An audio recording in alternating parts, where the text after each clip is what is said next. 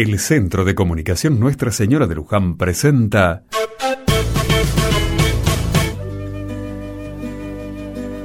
Rezando juntos.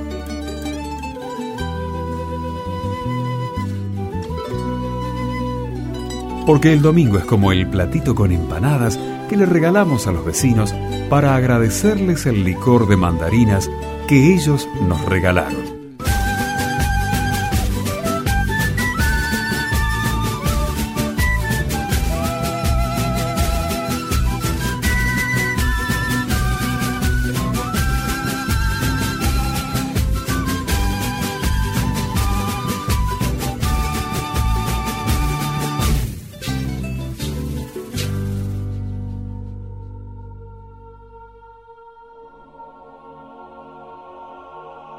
¿Qué diferencia había entre Galilea y otros lugares? ¿Qué quieren que les diga? Lo primero de todo, Galilea era mi pago. Allí estaba el recuerdo de mi infancia, el recuerdo de mis padres, el dolor de la pobreza, que a veces se ponía muy brava. Pero era mi lugar, era Galilea, y además fue en Galilea y en mi pueblo en el pobrecito rincón donde se movía mi vida, que conocí a Jesús.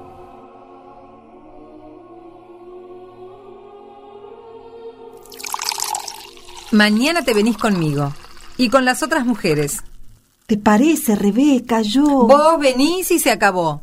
Y si te dicen algo, decí que vas conmigo. Eso. Voy con Rebeca, decís. Vamos a ver quién se atreve a decirte nada. Eh, pero ¿Te parece que yo... Vos, sí, vos. Así como sos, medio dormida como sos, medio tontita que no servís para nada. Vos te venís a ver al Nazareno.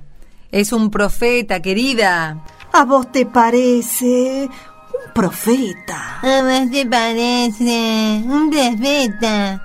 ¿Y quién, sino un profeta, se va a meter con nosotros? Va a decirnos que somos bienaventurados, Bienaventurados, date cuenta, nosotros, los más pobres. Lo fui a ver. Dije, voy con Rebeca. Y resultó. Nadie se me opuso. Conocí a Jesús. Conocí lo que pasaba en Galilea con la presencia de Jesús. ¿Vieron cuando brota el trigo? El tallito bien tierno, bien verde. Esa era la Galilea mía la Galilea de los pobres, con la presencia de Jesús. La esperanza estaba en todas partes. Esa era la Galilea que recuerdo, llena de esperanza. Después pasaron unos meses y, bueno, siguiendo a Jesús, comenzó otro viaje. Que Dios nos bendiga y nos ampare. Que nos muestre la fortaleza de su rostro ¿Qué pasa, mujer? ¿Qué pasa? No me des miedo, por favor. Con miedo, sin miedo, hace una de estas dos cosas. O te volvés para atrás y volvés a Galilea y a tu casa.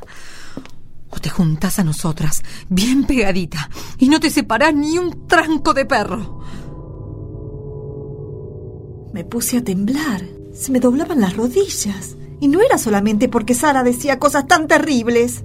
Todo el grupo de los seguidores de Jesús había cambiado. Todos estaban más alertas, más en guardia. Esta es tierra maldita. Esta es tierra malsana. Podrida. Maldita por Dios. ¿Ya no estamos en Galilea? Ya no estás en tu linda Galilea, muchacha. Esto es Samaria. Ah, que Dios los mate a todos los samaritanos. Que la peste seque los huesos de sus niños y mate a sus hijos en el vientre de sus madres. ¿Cómo explicarles lo que eran los samaritanos para nosotros? ¿Cómo explicarles el odio, el desprecio, el asco que nos inspiraba? Pero yo ya no lo explico más. No hace falta que explique. ¿Por qué? Porque lamentablemente en todos los pueblos existe la gente maldita, los odiados, los despreciados. Piensen ustedes en los malditos que tengan. En fin.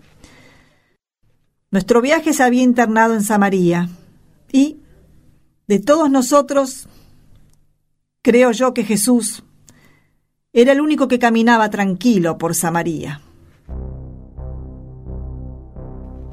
Y por eso a veces se me vuelve insoportable. ¿Quién, Simón? Jesús. En esto Jesús no es tan maestro. Es como un chico. Hay que enseñarle a él las cosas. ¿Enseñarle qué? A cuidarse, a cuidarse él y a saber distinguir. Enseñarle que Dios maldice a los samaritanos. ¿Pero no lo sabe acaso? Eso, Jesús, lo sabe bien. No sé, a veces es como si Jesús no supiera las cosas. ¿Escuchan? ¿Escuchan eso? Sí, es el sonido de la maldición. Pobre de mí. Primero había escuchado las maldiciones de mis compañeras. Después había escuchado las críticas a Jesús.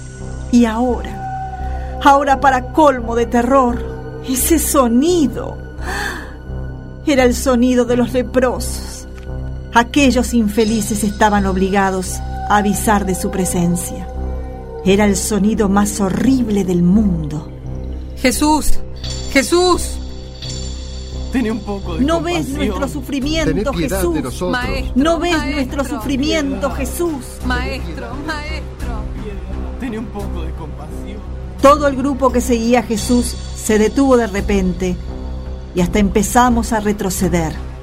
Eran un montón de leprosos, como si Samaria nos echara encima el más terrible ejército, armado de miseria, de pústulas, de enfermedad, de rostro deforme y monstruoso.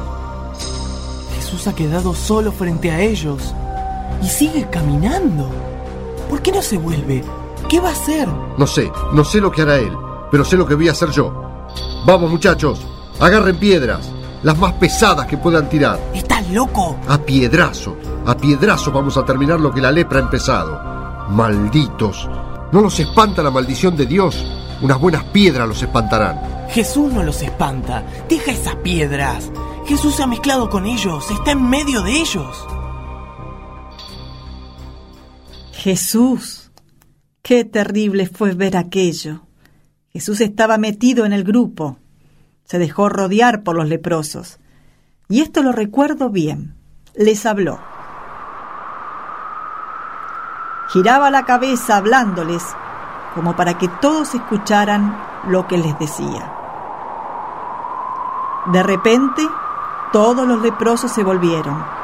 Se fueron por donde habían llegado. Algunos corrieron, otros se alejaron, caminando. Jesús ha quedado solo. ¿Qué les ha dicho? Nadie ha escuchado lo que dijo Jesús. Ya no hacen falta tus piedras, Simón. Eso lo veremos. Jesús no nos esperó. Siguió subiendo la colina. Nadie. Esto lo digo con un poco de vergüenza. Tuvo demasiado apuro en alcanzarlo. ¿Lo tocaron? ¿Tocaron sus vestidos? Pero no te digo que se metió entre ellos. Pero... ¿Y no habrá quedado impuro? Digo, según la ley... di- digo, no sé.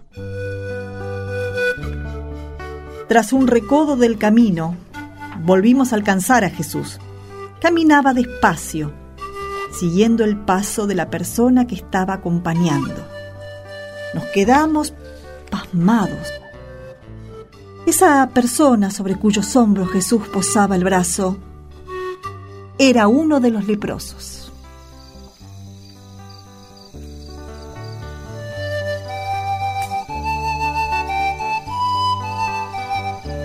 Esa noche todos comentábamos el asunto de los leprosos, aunque no todos se habían animado todavía a acercarse a Jesús.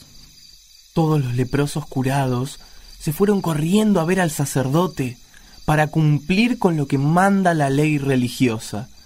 Si un maldito de Dios se cura, que el sacerdote certifique que está curado. ¿Y entonces de qué se queja Jesús? Es lo que yo digo. Los otros se fueron a cumplir con la ley. El único que volvió... Bueno, qué sé yo. Sería samaritano. ¿Puedo hablar? Dale, mosquita muerta. Mosquita muerta o mosquita viva. Lo que yo sé es que nunca voy a volver a apartarme de Jesús. Al final, para saber lo que pasó hoy, tenemos que andar juntando pedacitos de chismes, por miedosos, nos perdimos todo. Ajá. ¿Y qué fue lo que nos perdimos? Jesús no preguntó quién era samaritano y quién era de los nuestros. Curó a todos, los curó, mientras nosotros andábamos levantando piedras. Eso es cierto. Es cierto, pero también... Y después, cuando uno, uno solo, volvió a agradecer, Jesús vio lo que había en el corazón de ese hombre. Fe, amor, gratitud, mucho más, muchísimo más que respeto por la ley. Bueno, mujer, espera un poco. Y nosotros nos los perdimos por miedo. Y ahora, por miedo a que se le haya pegado la maldición, no nos acercamos a nuestro Maestro. ¿Qué tenemos en el corazón? ¿La ley? ¿Cuánto nos dio la ley? Cuando todo el mundo nos despreciaba en Galilea, de la gente de la ley, ¿quién nos dio respeto? Nadie. En cambio, ¿quién nos dio esperanza? ¿Quién nos dio fe, amor, coraje? Y ahora lo dejamos solo a Jesús, porque a lo mejor se le pegó la impureza. Lo que yo quisiera ser como el leproso.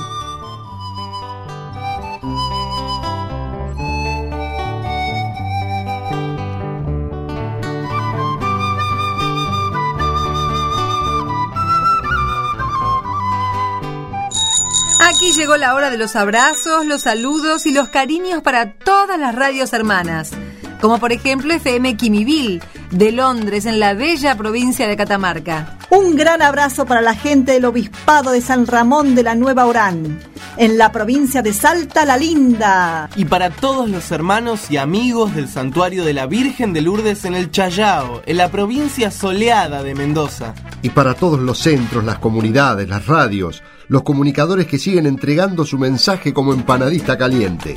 Un abrazo para todos.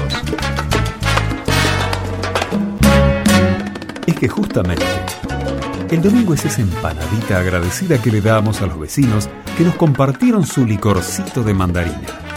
Por sobre todas las tapias del mundo, la gratitud sabe saltar y volar para que nos encontremos. Y ojalá el domingo que viene nos encuentre unidos para pasar otro rato rezando juntos.